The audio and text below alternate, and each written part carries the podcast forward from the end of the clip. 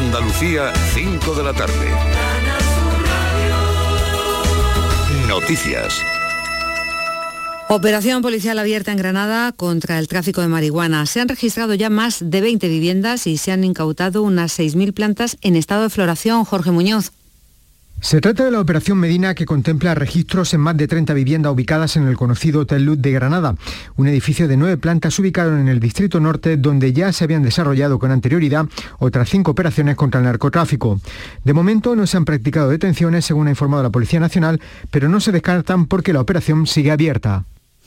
Cádiz es la primera ciudad de Andalucía y la segunda de España, después de Barcelona en inversiones sociales por habitante. El ayuntamiento ha revalidado el premio a la excelencia social que otorga la Asociación de Directoras y Gerentes de Servicios Sociales del país, Alubotaro. Este estudio refleja los presupuestos que los ayuntamientos de más de 20.000 habitantes dedican a servicios sociales y promoción social, con datos correspondientes al presupuesto liquidado de 2021 y que publica el Ministerio de Hacienda. La concejala de Asuntos Sociales, Elena Fernández. Donde además están basados en criterios objetivos por profesionales, como por ejemplo presupuestos liquidados, el gasto real en estas políticas que se describen y la ejecución de verdad en, los gastos por, por, persona. En concreto, se han invertido en servicios sociales más de 18 millones de euros del presupuesto total de 2021, lo que supone casi 155 euros por habitante. Eso ocurre en Cádiz, mientras en Madrid la Audiencia Provincial ha acordado que se aborde el desalojo de ocupas como medida cautelar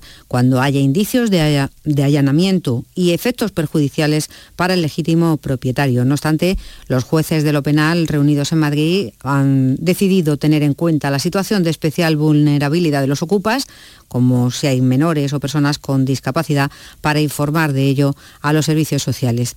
La candidatura de Málaga ha dado un paso más en su aspiración de ser la sede de la Expo 2027. En París ha presentado ya su candidatura ante la Asamblea General de la Oficina Internacional de Exposiciones. Este es el organismo que decidirá en junio del año próximo si el proyecto La Era Urbana hacia la ciudad sostenible es finalmente la elegida. José Valero. La candidatura de Málaga se ha presentado como de Estado, como ha dicho el ministro de Asuntos Exteriores, José Manuel Álvarez. La candidatura del Expo 2027 Málaga es una candidatura d'État. Con una candidatura innovadora, ha manifestado Juan Manuel Moreno, presidente de la Junta de Andalucía. Málaga ofrece y pone a disposición del mundo el futuro de las ciudades sostenibles, que marcarán la próxima era como uno de los retos fundamentales de la humanidad. El alcalde de Málaga, Francisco de la Torre, ha declarado que la candidatura es una ocasión única para mejorar las prácticas medioambientales del mundo. Que la candidatura española de la exposición especializada de Málaga offre una ocasión extraordinaria e única de partager les meilleures pratiques de monde entier. Málaga compite con otras cuatro ciudades de Estados Unidos, Tailandia, Argentina o Serbia. Finalmente no se va a celebrar mañana la reunión de la Comisión Bilateral entre Rusia y Estados Unidos sobre armas nucleares. Es la supervisión del Tratado STAR y STAR 3 que debía celebrarse en el Cairo. Ha sido el Ministerio de Exteriores ruso quien ha decidido suspender, aplazar de momento, sin referirse a las causas, esa sesión de la Comisión Bilateral. Repasamos los termómetros. En Sevilla está ahora 19 grados, en Almería, Málaga, Cádiz y Huelva 18, en Córdoba 17 en Granada 16 grados y en Jaén 13. Andalucía son las 5 y 4 minutos de la tarde. Servicios informativos de Canal Sur Radio. Más noticias en una hora. Y también en Radio Andalucía Información y canalsur.es. A todas horas puedes escucharnos en la radio a la carta. Quédate en Canal Sur Radio, la radio de Andalucía. La paranoia de la tarde. Ea, aquí está, Francisco Gómez ya, abriendo hora. Oye, qué responsabilidad abrir hora, ¿eh? Abrir hora en un programa no es baladí, ¿eh? Que no me había dado cuenta, Marilo. ¿No ahora, ahora, ahora, ahora, tiene la presión. Oye, ahora falta el aire, por favor. Abriendo hora, ¿tú sabes lo que es abrir hora? Ahora tiene una presión. Ostras, yo ahora, de verdad. si fueras un anuncio no tendrías dinero para pagarlo. Claro, imagínate que fuese... Tienes toda la Oye, razón. me da una idea, Estivali. Voy a ver si paso por algún despacho a ver si cae algo. que abro hora, que abro hora. Un patrocinador, un patrocinador y el último del año son los más caros. Claro, ¿Verdad? es verdad. Estivaliz tiene toda la razón. pues no me, no me y tú tentéis. abres hora todos los días. No me tentéis soy que antes de de, la eso, ¿eh? campanada me vaya a ver, seguro, ¿verdad? Y quién sabe, claro, que des tú la campanada. Bueno, Bueno. pues abriendo ahora Mira, Dino, el enigma no de Francis Gómez. marcas, ¿eh? Bueno, Francis, patrocinado no por- comprar. O sea que estás buscando patrocinador, está claro, ¿no? Está clarísimo. Venga, venga, bueno, Oh. bueno, bueno. Bueno, bueno, pues. Poro de Con- con, esta, con esta gran responsabilidad. ¿Pero qué te gustaría? ¿Un perfume? O Un, a ver, El que más A pague directamente. sí, Yo directamente me un, arrimo un a- detergente. me arrimo al Un clan de Estivali en ese sentido. Yo Él se vende cada vez te parece ¿No? mejor. Pues yo no tengo ni idea, pero por lo que veo en Navidad es que hay que fijarse los, los Polvorones. últimos. No, los coches. ¿No, te das cuenta que casi Ah, los siempre son los coches. O, coches? perfume. No, no, porque si me meten en un deportivo, luego si entro no consigo O- salir. O, la, o o Presley por con los bombones Ferrero Rocher. Claro, También, uno de esos, por ejemplo. refrescos, refrescos. Claro. Durante mucho tiempo pero ha sido Coca-Cola. normalmente cosas, Como, ¿no? Ah, como me y ponga a anunciar cosas locosas, pierde dinero el anunciante, lo digo, ¿eh? Lo advierto aquí. Cuidado. Bueno, pues nada, todo, todo se verá, No, todo se verá. Venga, pues vamos al enigma de hoy, Bueno, eh, pues- que los oyentes ya están esperándote y preparados. Hoy traigo un clásico Venga, que mucho... oye, y tengo que decir que también hay público joven, que eso es muy Hombre, interesante, público infantil, que, bueno, estoy alucinada con los enigmas que aciertan, ¿eh? ¿En serio? En serio, en serio. Solo tienes que escuchar a las 6 menos 5 aproximadamente cuando se da el resultado del enigma. Y bueno, hay unos portentos, hay unos niños que son unos Ah, portentos genial, increíbles. genial. Así que nada, ánimo también para resto. ellos. Venga. Bueno, pues sí, hoy Para precisamente... vergüenza de los Para mayores. en evidencia. De Precisamente los mayores mucho... del programa, ¿eh? Porque Oye, que- Sí. esta es mi sección que yo abro ahora y no me está dejando hablar. ¿Esto Venga, venga, es? venga, Ah, todo por tuyo, todo Pero tuyo, cuidado, Fran. eh, cuidado, no Lo te lo voy- subas tampoco, no te subas mucho. Fran. vaya hombre, ya estamos. Aquí Desde patrocinador, desde que tiene patrocinador. Desde que abre hora ya. Hombre, que ya No hay que me aguante desde hace mucho tiempo, pero bueno, con esto más todavía. Venga, vamos. Bueno, pues que los voy a dedicar precisamente a los chavales que nos escuchan porque Ah, es muy que bien, muy este- bien. ¿Qué este- detalle? ¿Qué detalle? Este es un clásico del que se puede aprender. Como casi todos los enigmas se puede aprender mucho, pero este es un clásico que yo creo que muchos conoceréis. Como hemos hablado antes al principio de halcones y de caza y de tal, pues tra- traigo uno que tiene que ver con la caza. Un cazador salió una mañana de su campamento y fue andando un kilómetro hacia el sur buscando alguna pieza. Vio un oso. Eh, sin embargo, el oso se dio cuenta y empezó a huir hacia el este. Duran- lo siguió durante un kilómetro hacia el este, donde le disparó. Sin embargo, lo hirió, no pudo, no pudo cobrar la pieza, lo hirió y siguiendo, siguió el rastro hacia el norte del oso, las huellas, la sangre que quedaba, durante otro kilómetro exacto. Ujú. Bueno, pues lo encontró en su propio campamento. Y la pregunta es, ¿de qué color es el oso? Esta es de cachondeo. Uy, esta es de pega, ¿eh? Vamos a ver. Esta es de pega total, ¿eh? Pero está vamos a ahí, ver ¿eh? que Esta es de pega. Esta de- yo no, con la- un no. ¿eh? desperdiciéis Ay. las neuronas De verdad, pensando en esto. Yo que me Porque esto es de pega. No es de pega, no es de pega. ¿Es de pega o no? No es de pega, es un Sí. clas- este es un clásico. Lo he guardado mucho tiempo y lo he querido dejar, digamos, pues por... Para un día Para hoy, ¿no? especial. Para un día especial, y- Hoy es lunes, hoy es diciendo, ¿en lunes. Venga, volvemos, vamos a pasarlo de nuevo. Venga, pásalo otra vez, Francis. Y que quizá tengan ventaja los chavales si tienen... Venga, Eh, pásalo otra vez, un pásalo otra vez, venga. Se lo ha guardado mucho tiempo, dice. Sí, sí, sí, lo guardo mucho tiempo porque es que, mira, esperaba que llegaras tú. Venga, No, estaba ya, esperando el momento ya. para soltarlo. Venga. Bueno, tenemos un pregunta ha cazador sido- que sale de su, vamos, sale de su campamento. WhatsApp. Cazador sale de su campamento. Camina un kilómetro exacto hacia el sur, donde ve un oso. El oso se da cuenta que lo van siguiendo y, e- y intenta escapar hacia el este durante un kilómetro exactamente. Allí el cazador por fin consigue disparar, sin embargo hiere al oso, no, lo- no, no cobra la pieza, lo hiere y el oso pues in- huye durante otro kilómetro exacto hacia el norte. Cuando sigue la pista, se encuentra con que a después de un kilómetro hacia el norte, el oso está dentro de su campamento. La pregunta es, ¿de qué color es el oso? Se ha hecho el silencio. Es que de verdad Bueno, que me he quedado verdad, muerta. Es que yo me he quedado... ¿De qué quedado color blanca. es el oso? color es el oso? ¿De Bueno, qué bueno, color es el oso? Ya. Yo tengo una pregunta. Bueno, Venga. tienes una pregunta. Sí, es Venga, seria. todo Ah, ayuda, todo No, no, ayuda tengo una pregunta seria. Aquí todo ayuda. Venga. ¿Tiene que ver la hora del día? No, pero vamos a decir que hay... Voy a dar una pista, venga, voy a dar una Venga. pista muy Venga, importante. venga. La pregunta ha sido buena. Tiene-. La pregunta tiene- ha sido buena. Tiene mm, mucho que ver con la geografía. Tiene que ver con la geografía.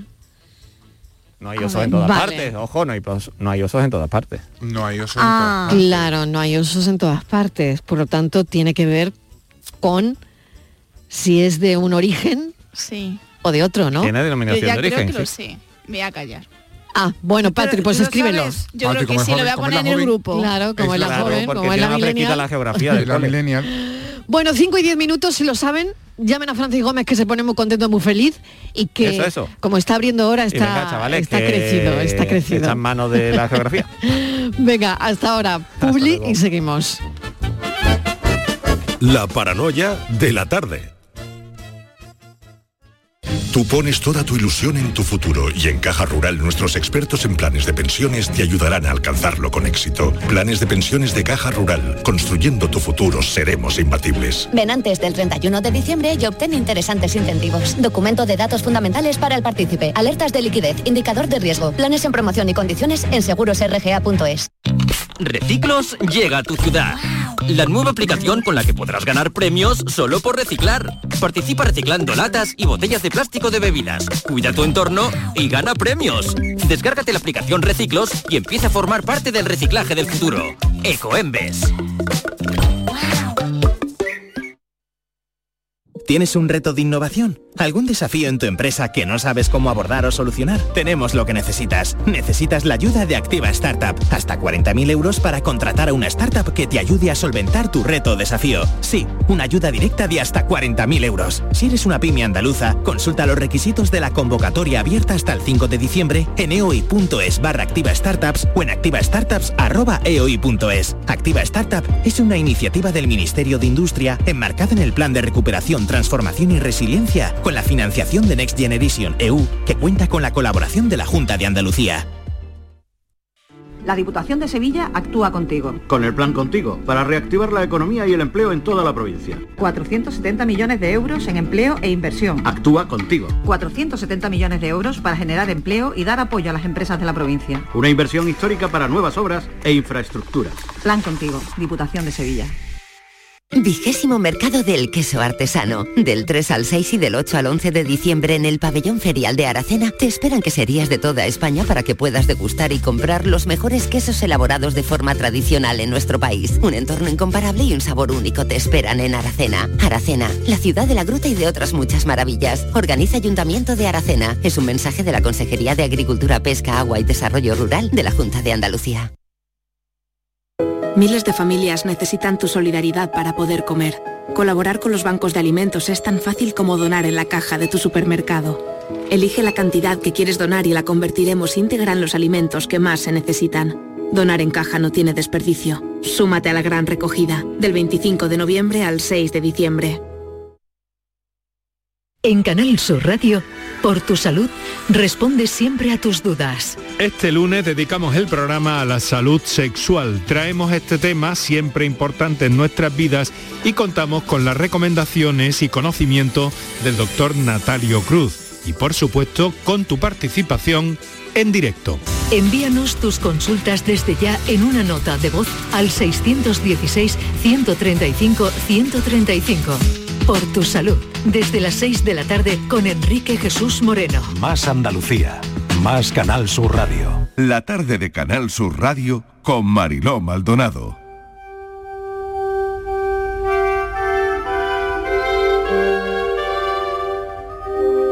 Dormir es un acto reflejo natural que no requiere esfuerzo.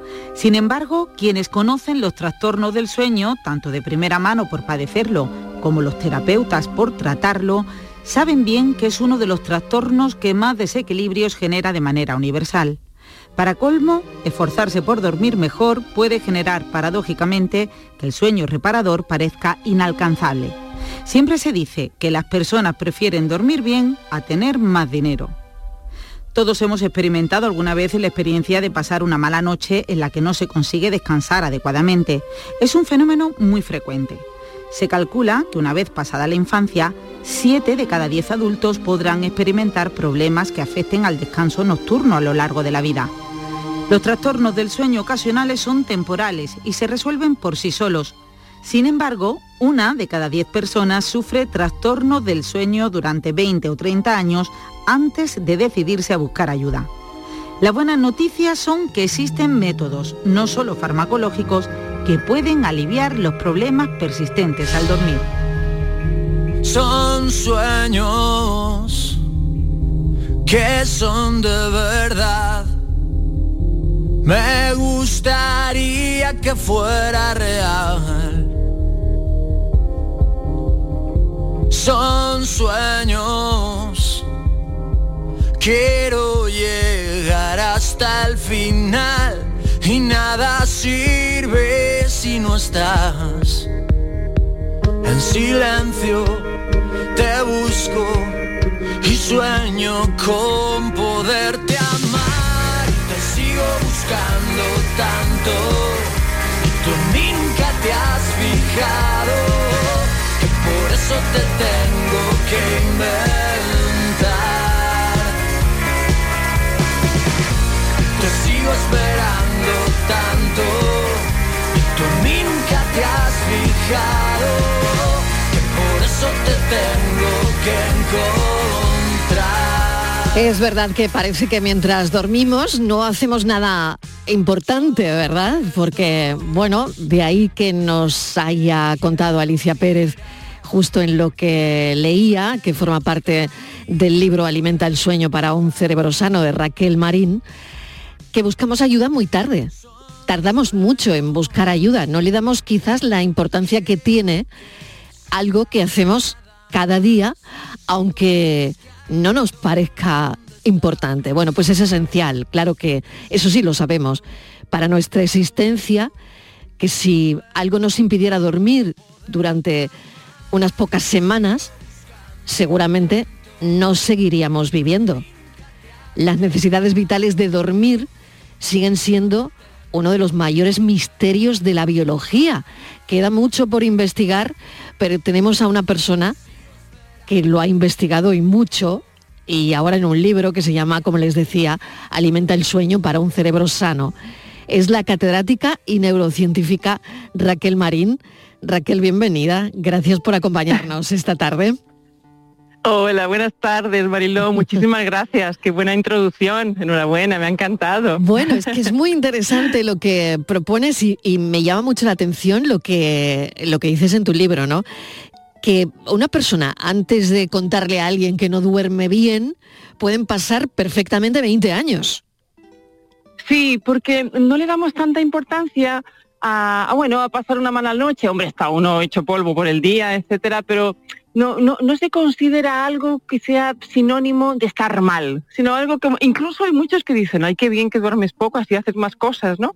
Entonces, hasta que ya llega un momento que dices, ostras, es que estoy teniendo otros problemas que no me parecían que estuvieran relacionados con dormir y que al final están relacionados, como puede ser un problema renal, un problema cardiovascular, eh, o incluso evidentemente un problema de la cabeza, ¿no? Que esos suelen ser los peores. Claro, claro.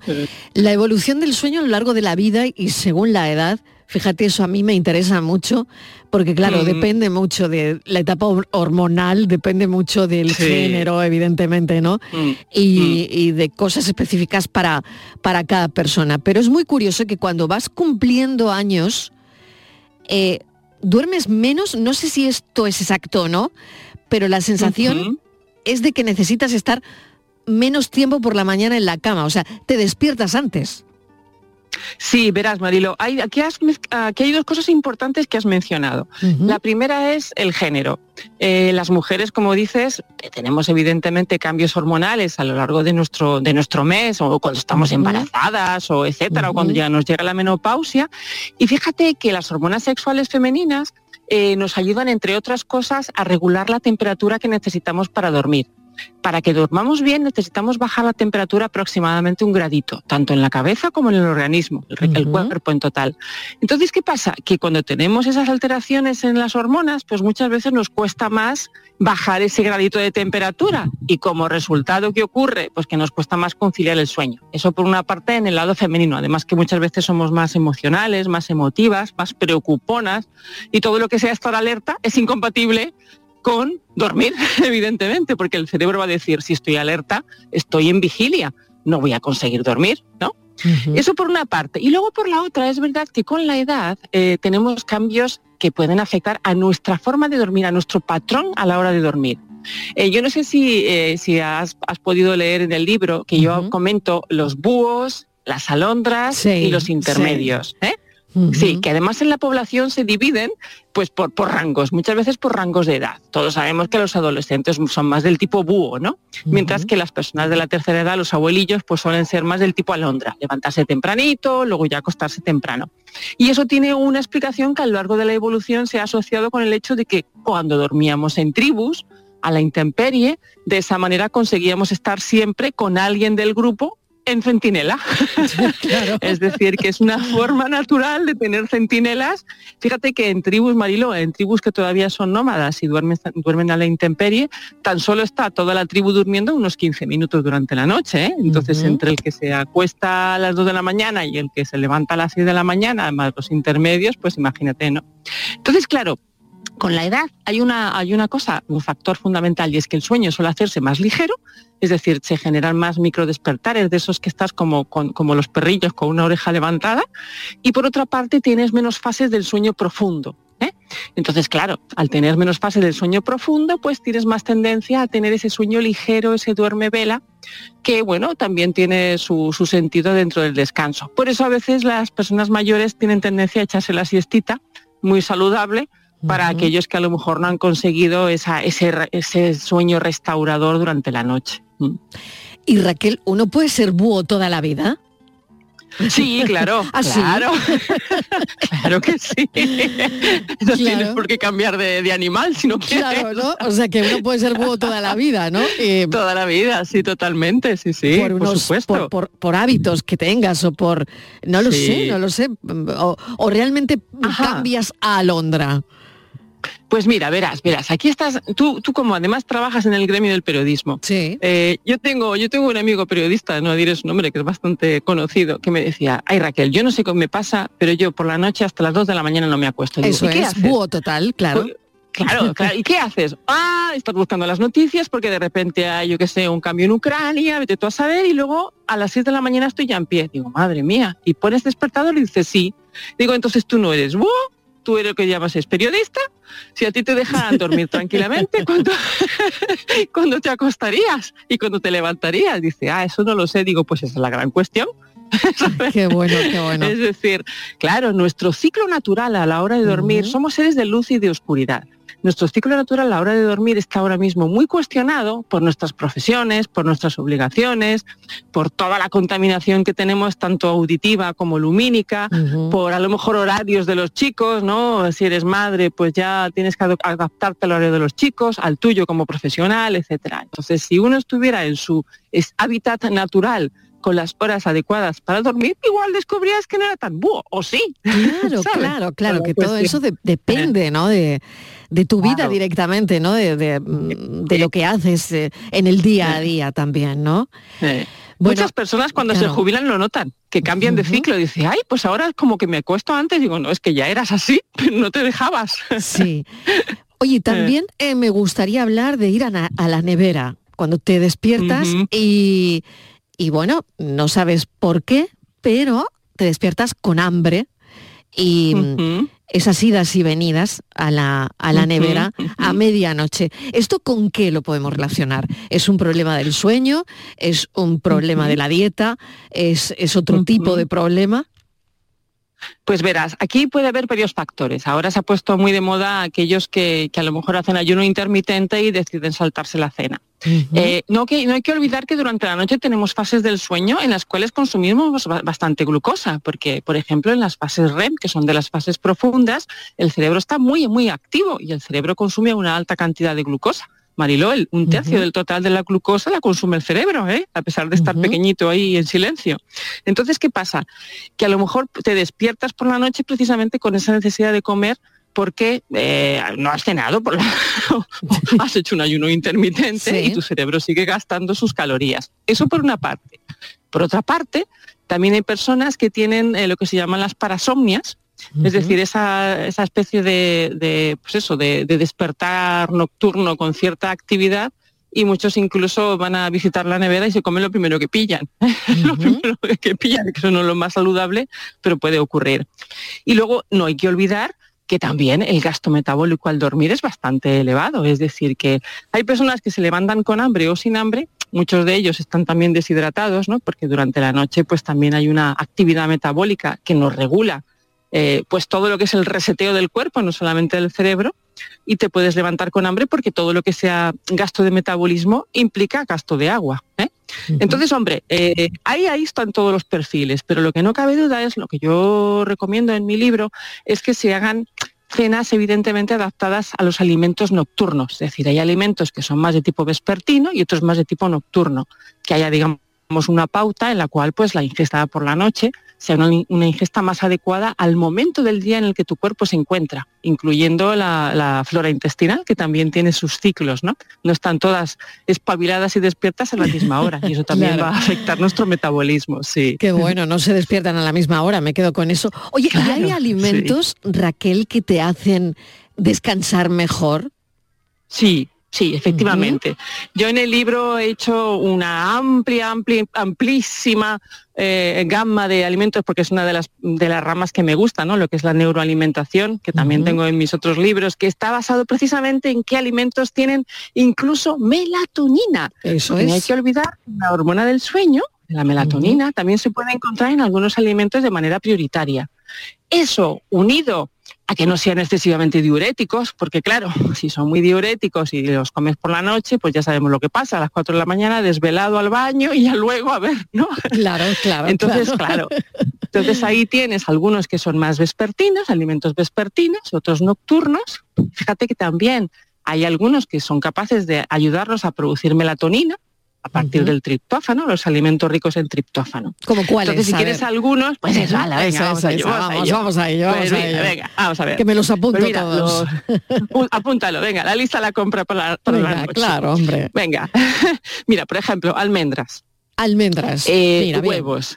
Bien. Huevos. Almendras, huevos. Arroz, sencillito, no un arroz que sea muy almidonado, por Vamos, ejemplo, no el una arroz paella. tipo basmati. Exactamente, No, no una la paella. no, la paella no, no. un arroz sencillito, Vale. las setas Sí, también, las sí, setas. qué ¿eh? bueno. Eh, sí, un platanito te puedes tomar. O sea, todo kiwis. esto tiene melatonina. Sí, sí. Algunos sí, de ellos tienen melatonina y te pueden inducir a descansar mejor, ¿no? Inducen al sueño, ¿no? Efectivamente. E incluso la leche, que hay personas que le gusta el vasito de leche por la noche. Hombre, los nefrólogos te dirán que cuidado con la leche que puede generar cálculos renales, papapim, Ujú. papapam, pero bueno, Vale. en cualquier caso, hay una, una cuestión ahí muy, muy graciosa que es que si tú tomas leche de ordeño nocturno, porque la vaca también produce melatonina o la cabra, ¿no? Entonces esa leche tiene también más rica en melatonina. Ay, qué bueno, ¿eh? O sea que incluso la leche de almendra sería también bueno, ¿no? Sí, o algo ah, así. bueno, Bueno, mira, por ejemplo. almendras la puedes hacer casera, sí. Luego Ya. los kiwis, que además hay muchas personas que toman kiwi, el kiwi también está recomendado de manera nocturna, el plátano. Qué Así bueno. que bueno, y ahí tienes una pequeña gama de alimentos, Oye, qué cereales, interesante, qué interesante. Pues hay más en el libro, ¿eh? Se lo digo a la gente porque no, es muy interesante y en Alimenta el Sueño para un Cerebro Sano hay, hay más, hay más eh, mm, eh, alimentos, ¿no? Eh, yo lo que sí me gustaría saber ahora es si la ciencia, que está siempre a la vanguardia, está haciendo cosas para intervenir en el sueño, Raquel. Sí, sí, hoy esta es una rama súper interesante. Se pueden hacer varias cosas. Por ejemplo, aprendizaje inducido. ¿eh? Es decir, introducir información que no sabías cuando estabas despierto antes. ¿Eh? Es decir, por ejemplo, incluso retener más información memorística gracias a técnicas que incluyen actividad olfativa. ¿eh? Porque el olfato es uno de los, nuestros sentidos ancestrales y también está activo durante el sueño. Imagínate que tenemos, necesitamos oler si huele a quemado, vin- viniendo de una tribu nómada, ¿no? Entonces, eso, por ejemplo, se está haciendo ya. También se pueden cambiar patrones. Patrones de, por ejemplo, de antojos, es decir, de, eh, incluso para dejar de fumar. Eh, inducir modificaciones para que eh, reduzcas, por decirlo así, las ganas de fumar durante el día. Y bueno, eh, últimamente también se están haciendo técnicas para incluso comunicar con los durmientes, No me digas, y pero modificar las pesadillas. Pero ¿y eso cómo es? A ver, ¿cómo, cómo se comunica con la gente que duerme? Eh, me imagino que a través de unos aparatos, ¿no? Efectivamente, tienes ah. que estar en un, en un centro especializado, no lo puedes hacer así tranquilo, ¿no? Es para sacar la información. De... Claro, claro, claro, claro. sí, sí. Y luego además funciona en, personas sobre todo que, tienen, eh, que tienen eh, sueños recurrentes o incluso que pueden se pueden intervenir durante el sueño en algunas fases concretas. Tienes para empezar que registrarlo con un polisomniógrafo y pillar justo la fase concreta del sueño en el que está la actividad cerebral particular, que suele ser entre la no REM 4 y la REM, dos fases del sueño, para eh, inducir esa, esa ella, bueno, es muy interesante porque en realidad la persona que está durmiendo lo que hace es que está en fase de sueño y entonces introduce en el sueño aquello que le está contando el interventor. sí. Eh, pues a lo mejor, sí, sí. Y luego, bueno, modificar las pesadillas. Las personas que tienen pesadillas recurrentes, que además pueden generar muchos trastornos del sueño, se pueden modificar el final de la historia.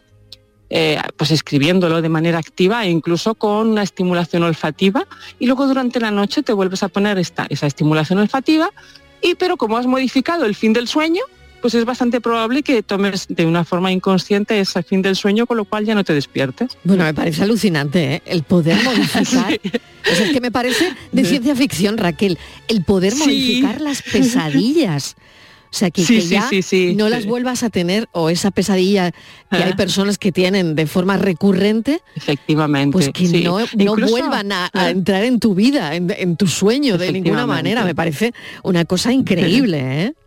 Es que además hay personas que heredan las pesadillas, ¿eh? esos son casos muy puntuales de personas que a lo mejor han sufrido eh, eh, situaciones extremas, en holocaustos, en, bueno, pues en, situaciones, digamos, de, extremo, de extrema emoción, e incluso se sabe que se pueden heredar esas pesadillas en un cierto porcentaje, aunque tú no hayas vivido esa experiencia, sí. Es alucinante. Pues, o sea, me parece increíble. O sea, genéticamente se pueden pasar las pesadillas de una persona a otra. O sea, es que estoy flipando. de alguna manera, sí, alguna una cuestión epigenética, sí. Bueno, tiene una base interesante. Tú piensas que nuestro organismo y nuestro cerebro en particular está programado para sobrevivir, ¿verdad? Claro. Entonces, eh, piensa que hay un legado histórico en nuestro, por decirlo así, nuestro cerebro primitivo, ancestral, que de alguna manera ya se queda como en una impronta para eh, evitar que en el, en el futuro la especie pueda ponerse en peligro por esa cuestión. Por ponerte un ejemplo sencillo, eh, si tú coges a una serie de bebés, ¿no? Recién nacidos, y les pones una, hombre, ya tienen que tener un poco de visión, claro, y les pones unas imágenes de serpientes o de animales peligrosos, algunos de ellos lloran. Es decir, que de alguna manera ya vienen con la impronta, muchas personas tienen miedo a las serpientes, ¿no? Seguramente en nuestro pasado había muchas muertes por picaduras de serpiente, con lo cual de alguna manera nos queda ya esa cierta impronta. Entonces, en situación de emoción extrema, pues puede, puede haber ese pequeño legado en la población para evitar que en en el sucesivo eh, vamos a exponernos a esos mismos peligros con así alegremente, ¿no? Mm. Qué interesante, la verdad. Bueno, pues todo esto está en el libro que estamos presentando hoy en la tarde que me parece, bueno, pues tan, tan, tan interesante de Raquel Marín. Ella es neurocientífica, es catedrática de fisiología y su último libro, Alimenta el sueño para un cerebro sano. Porque de ahí, ¿qué vamos a aprender en el libro? Pues las funciones que se le reconocen al sueño, desde la reparación genética, la actividad metabólica, eh, el refuerzo mm, del humor, porque también cuando uno se levanta con habiendo dormido, pues evidentemente ve la vida de otra manera, ¿no? La influencia en el ánimo, en las emociones, en la creatividad, eh, en el sistema inmune, en el endocrino y hasta la influencia en la forma de comer de gestionar las kilocalorías que ingerimos, por ejemplo. Raquel, mil gracias por este ratito de radio y, nada, seguiré, seguiré con tu libro y seguiré indagando sobre el sueño. Muchísimas gracias a vosotros. Os deseo dulces sueños, despiertos y dormidos. Dulces sueños, Raquel. Gracias. Un beso. Hasta ahora. Adiós.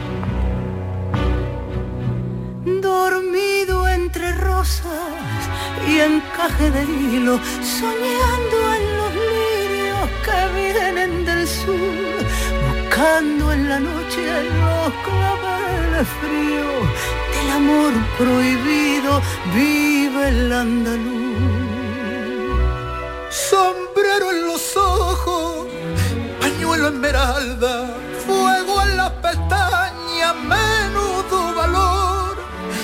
duele el olvido, tal vez las razones, aquel paso doble que en Madrid cantó. Cuentan que en la noche de luna de mayo, entre lo malvado de la oscuridad, se pinta los ojos, se muerde los labios y abanico en mano pone a cantar. Ay, Rosa, Málaga bella, nada de mi pasión, donde yo aprendí a querer,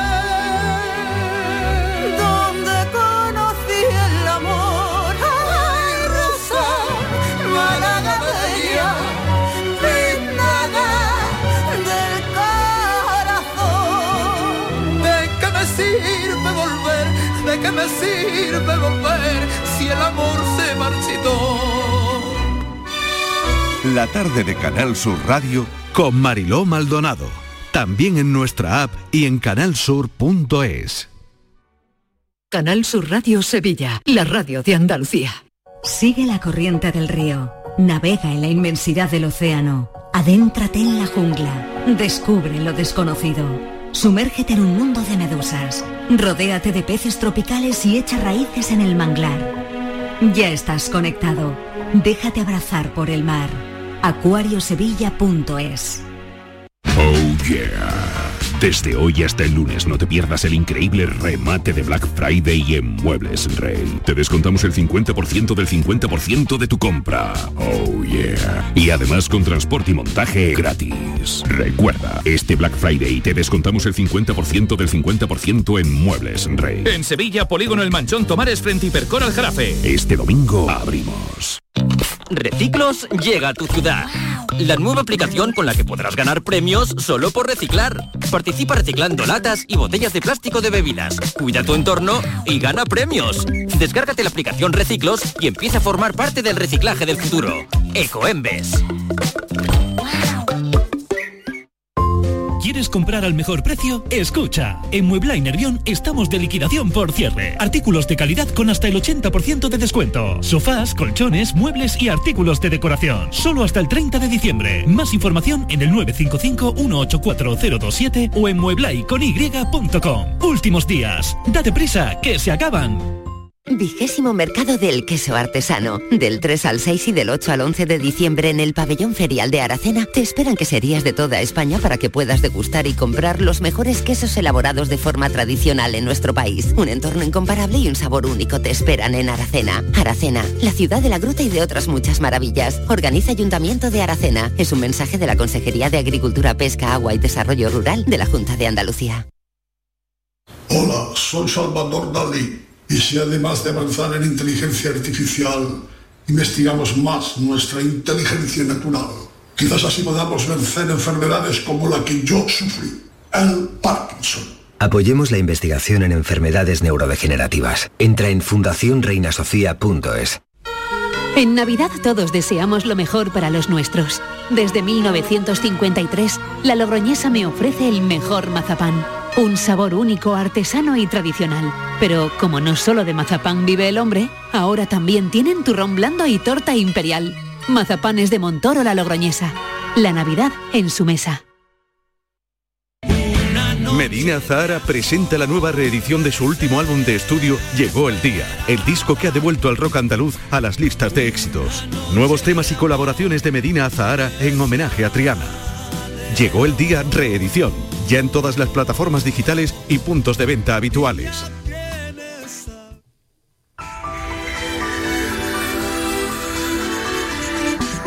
Llega a esta hora Enrique Jesús Moreno para contarnos, para adelantarnos a las seis en punto de la tarde, de qué va el programa hoy por tu salud. Bueno, creo que salud sexual y reproductiva. Eso es. Adelante, Sí, Enrique, sí. ¿qué tal? Medicina sexual, un concepto muy interesante, muy importante. Eh, ¿Sabes lo que pasa? Que aunque últimamente en, estas en estos últimos días hemos hablado mucho de, de fertilidad, pero la fertilidad sigue siendo una especie de, de tabú en nuestro país. No se habla mucho de eso, no se habla, se habla poco y... No gusta, no gusta, ¿no? Sí, como que no Mm. gusta, no sé por qué, Sí, ¿no? sí, sí, sí, y sin embargo es un asunto especialmente importante, ¿no? Que deberíamos tener en cuenta y Lo debería es, estar es. en las agendas de nuestros representantes públicos, en los parlamentos, en, los, en el Congreso, en el Senado, en todos lados. Debería estar. Bueno, eh, fíjate, bueno, hay casi un millón de parejas con un problema de Que fertilidad. ahí es en nuestro nada, ¿eh? país. Un millón de parejas. Casi un millón. 800 y pico mil, sí. Madre mía. O sea que, Pues que- es que un cosa dato. no es baladí. Pues no, no lo es. no Sí, lo es, también no nos lo vamos, a, nos vamos a, a hablar de esto, vamos a comentar los últimos datos sobre la calidad del esperma, lo vamos a hacer con el doctor Natalio Cruz, que es una autoridad internacional en el manejo de estas cuestiones, y vamos a hablar también de todo lo que tenga que ver con disfunciones o con eh, situaciones eh, mm, anómalas en la práctica sexual, ¿no? Así que estará con nosotros Natalio Cruz y compartiremos todo eso naturalmente que con nuestros oyentes y todas aquellas dudas, preguntas o experiencias que quieran hacernos llegar a los teléfonos habituales. es. Muy bien, pues a las seis en punto de la tarde, es. vamos, seis y cinco, después de es. el boletín de noticias, pues eh, por tu salud te espera. Así que gracias, Enrique. A ti, Mariló, un Hasta beso. ahora, adiós. La tarde de Canal Sur Radio con Mariló Maldonado. Hemos hablado del libro de Raquel Marín, neurocientífica, hemos hablado del sueño, hemos hablado de algunos alimentos que sirven para conciliar el sueño y he leído en su libro, ella me ha dicho el plátano, eh, me ha dicho almendras, el kiwi, pero he leído que los boquerones también, así que tengo aquí a mi lado a Ana Barranco, que es de Málaga. Hola Marilo, ¿qué tal? Tú eres malagueña también, Sí, Ana, sí. malagueña como yo. De pura Así cepa. que, mira, no sé si los que tomamos muchos boquerones dormimos mejor. yo no lo sé. yo no lo sé, bravo, seguro que los boquerones son mejor que estar con una pantalla esta tarde. Sí, yo, creo, que, sí, ¿no? me Los da que boquerones son saludables y fíjate bien, en, en el libro de, de Raquel Marín, pues viene que los boquerones sirven para conciliar el sueño, ¿no? Que quien come boquerones duerme mejor. Bueno, pues tengo a Aurora Macías, que no sé si ella toma muchos boquerones o no. Aurora, ¿qué tal? ¿Qué tal, Mariló? La verdad es que no, soy muy fan del pescado, ¿eh? pero bueno. no, no, ay, mira, pero ¿duermes bien o no? ¿Cómo duermes tú? Estupendamente, Bien, ¿no? estupendamente. Venga, voy a saludar a Javier Soto. Javier, ¿y tú? Yo quiero saber hoy cómo duermen los millennials. A ver. Yo duermo muy bien, pero cuando estoy en Málaga a pie de playa, el boquerón Ah, es lo de ¿ves? Claro, entre boquerones y ese sonidito de, del mar, ¿no? Ahí, ahí. Ahí, Igual es eso y no el boquerón, ¿eh? Igual es eso, igual es eso. Ana, ¿tú cómo duermes? Hombre, yo creo, o sea, últimamente bien, pero me da- últimamente. últimamente. Porque en pero- época de exámenes o en épocas de mucho trabajo. Porque no paro y entonces, claro, cuando pillo la cama es que no, o sea, mi cuerpo ya asume que, que ese momento va a pasar. Entonces hay que disfrutarlo ahí en el momento. Muy bien. O sea que dormís bien. Yo diría que sí, Que ¿no? sí, me, me que sí. parece, me da la sensación bien, del bien. grupillo que bien. Me encanta. Pues mejor que mejor. Bueno, esto no sé si os quita el sueño o no. El 45% de los trabajadores menores de 30 años cobra menos de 1.000 euros. La cantidad de menores de 30 años que no llega ni a 1.000 eurista está 13 puntos por encima del nivel prepandemia. Es decir, que viven hoy con un crecimiento económico un 40% inferior al de los años 60. Se, se emancipan tres años más tarde que en otros países de Europa. No sé si estas expectativas, yo he avanzado al principio del programa que lo hablaría con vosotros, ¿no? Si al final esto, Aurora, un poco quita el sueño. ¿Tú cómo lo ves? Yo creo que, mira, me siento lo primero una súper afortunada por, por estar fuera de la estadística, que eso es lo primero que tengo que decir, ¿no? Porque la verdad es que eh, se sufre, es una situación que se sufre. A mí hay una cosa de ese estudio que estaba citando Mariló que me gusta muchísimo, que es que por primera vez reconoce eh, al colectivo de los jóvenes, ¿no? Como un colectivo vulnerable. Porque Eso se es. habla que claro, se habla que socialmente, eh, no sé, pues lo- la tercera edad, ¿no? O colectivos más mayores, eh, pues son vulnerables por su, por su edad. Es que nosotros también lo somos, por paradójico que parezca, también por nuestra edad. A ellos, porque en un momento dado, ¿no? Se pone en cuestión o se, o se visibiliza que se quedan fuera de la sociedad, a nosotros es que ni siquiera nos están dejando entrar. O sea, es que no estamos accediendo al tejido social por, por cuestiones laborales, por cuestiones de independencia, por cuestiones de familia incluso. O sea, la planificación familiar y la planificación económica se van ahí un poco al carete eh, en lo que viene siendo ya. Es que esto es un problema actual. Javier, Javier Soto.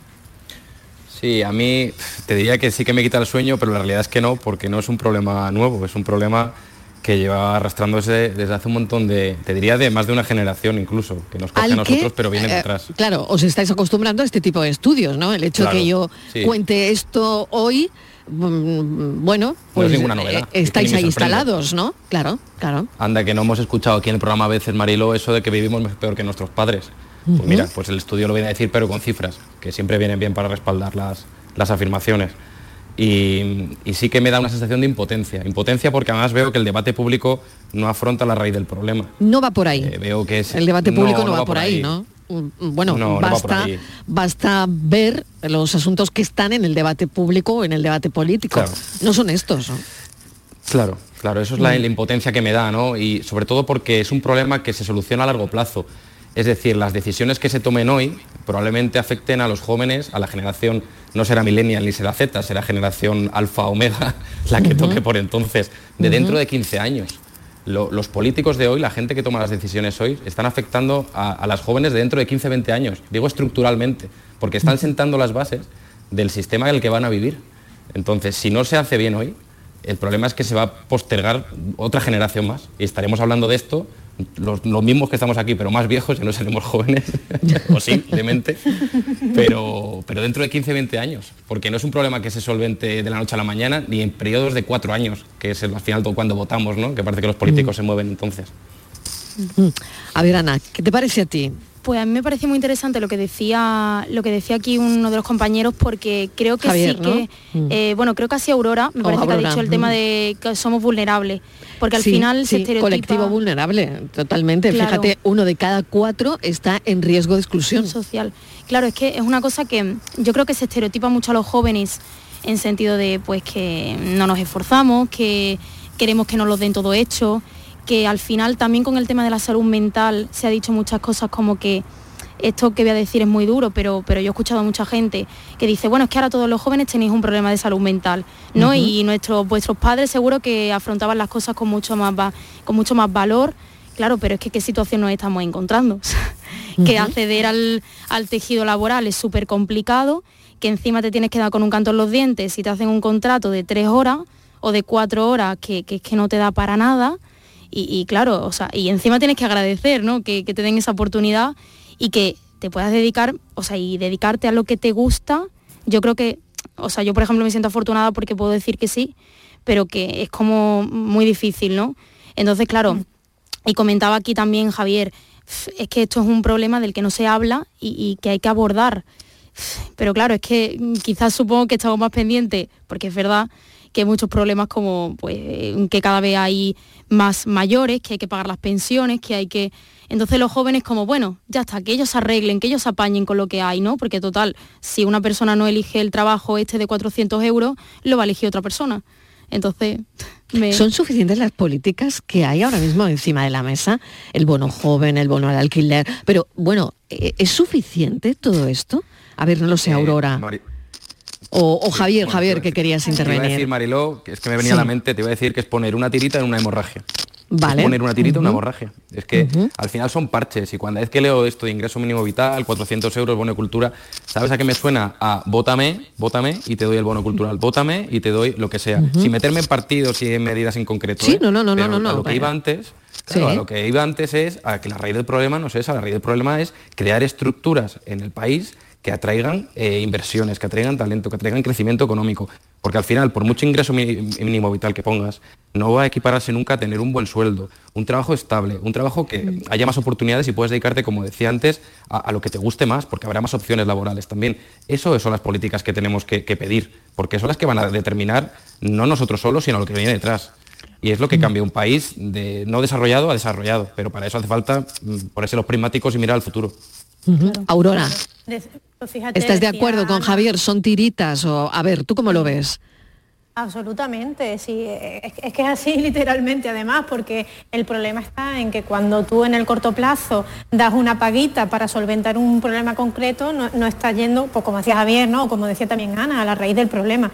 De hecho, Ana decía una cosa que a mí me parece eh, muy interesante, que también tiene que ver con, pues, pues, bueno, con la, estigmatización que se tiene de la, de la juventud. Yo creo que para, para todas las generaciones los nuevos jóvenes siempre son peores que los antiguos, ¿no? Pero la realidad es que los nuevos jóvenes ya no solo tenemos más problemas de salud mental, eh, que, que- que ver el por qué, ¿no? O sea, tenemos más problemas de salud mental y tenemos menos dinero y tenemos menos capacidad laboral y tenemos, o sea, y al final no hay que dejar atrás que somos un reemplazo generacional de la, de la sociedad, que en el momento en el que la gente salga eh, del mercado laboral, nosotros no vamos a tener ni, ni siquiera eh, como generación, ¿no? Recorrido como para hacer frente al mundo real. O sea, que, que es un problema ya de base, ¿no? Que, que- no? que no se trata de un problema de que los que somos jóvenes nos vamos a aguantar y vamos a ver cómo salimos de esta. Es que nosotros somos la base de, de- la sociedad que va a venir dentro de cinco años, ¿no? Y- y con los problemas que tenemos no vamos a ser un cimiento sólido, digamos. O sea, con una, eh, está claro, Aurora, una sociedad que viene dentro de 6, 7 años, ¿no? Eh, que Y gana menos, sí, sí. mil euros al mes, ¿no? El, el 45%.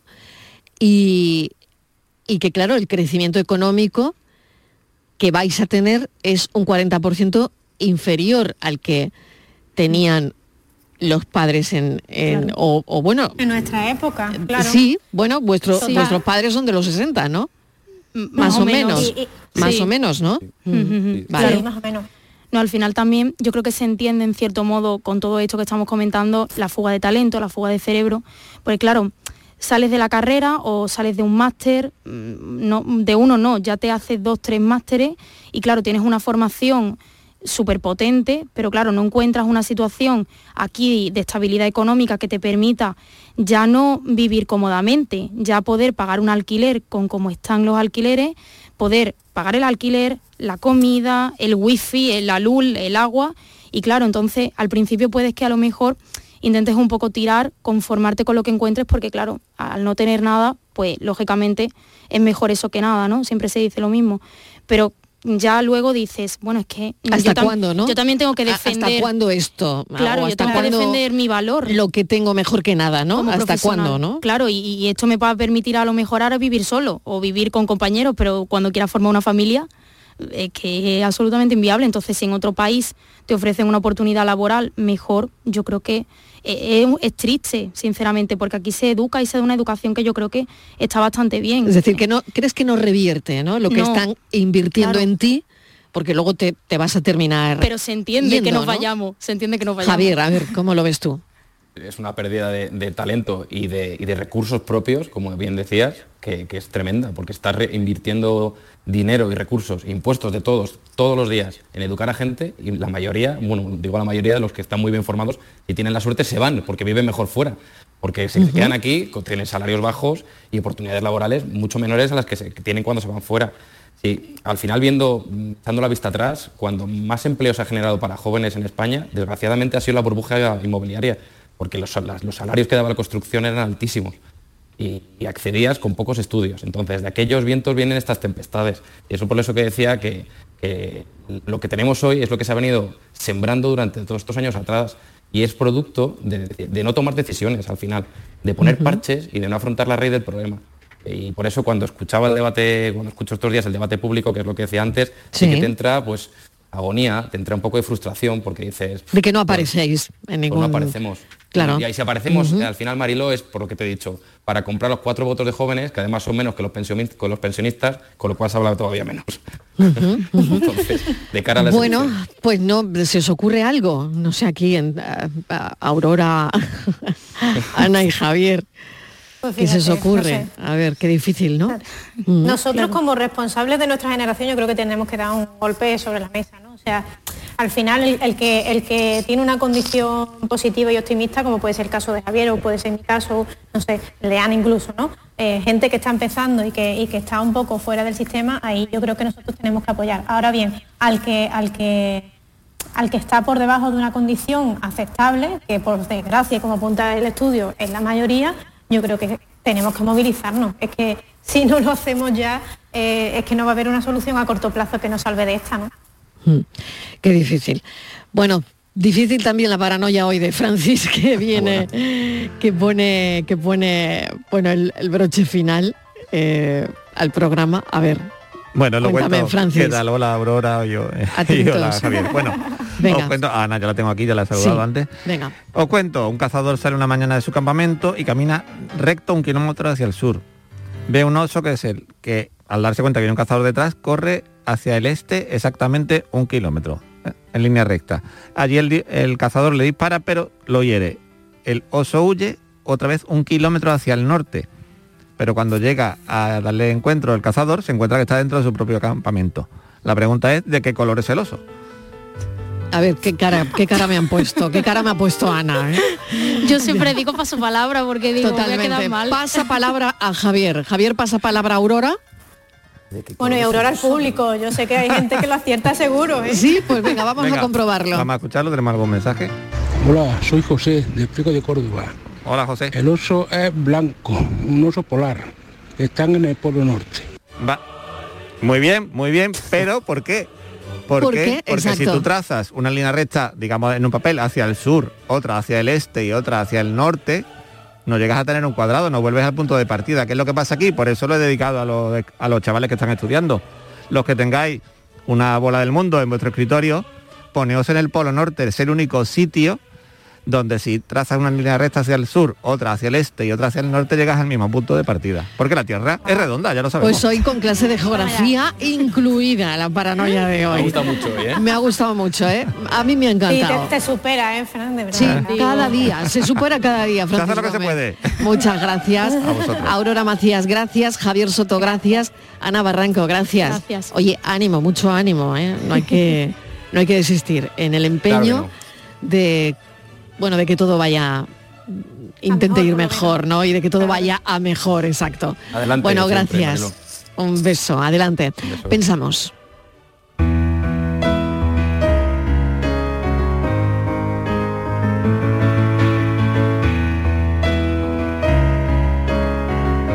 Poca gente entenderá el placer diario de regalarte un café cada mañana, la sensación de familia al llenarte el tupper de comida casera, acompañarte en cada hito, celebrar contigo, un ron, tequila y algo de humo, llorarte, quejarme y desahogarme, y que lo hagas tú también, escucharte, entenderte y apaciguarte, hacerlo siempre, aunque estés en Ripollet, en Carcagüey o en Vilche volver a Córdoba, disfrutar Madrid y vivir Tenerife.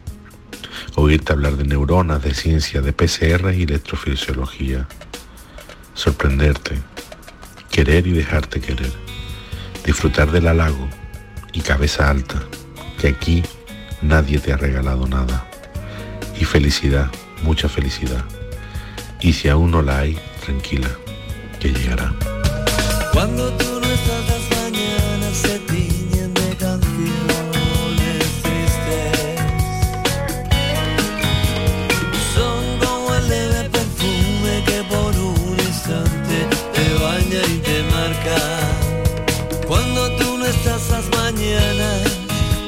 se tiñen de canciones tristes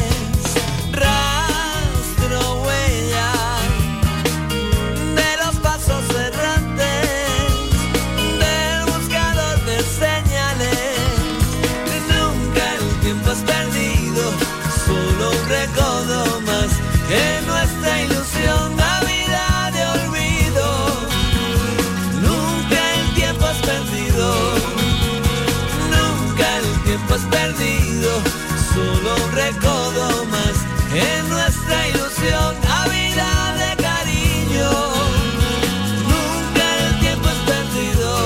El pensamiento es de Alberto Cruz, un ingeniero que juega con las letras para encontrarlas precisas. Alberto Cruz pone el cierre hoy con su pensamiento en el programa. Ya le queda menos al lunes, gracias por estar ahí. Mañana a las 3 en punto de la tarde volvemos a contarte la vida. Adiós. Quizás el momento de la brisa suave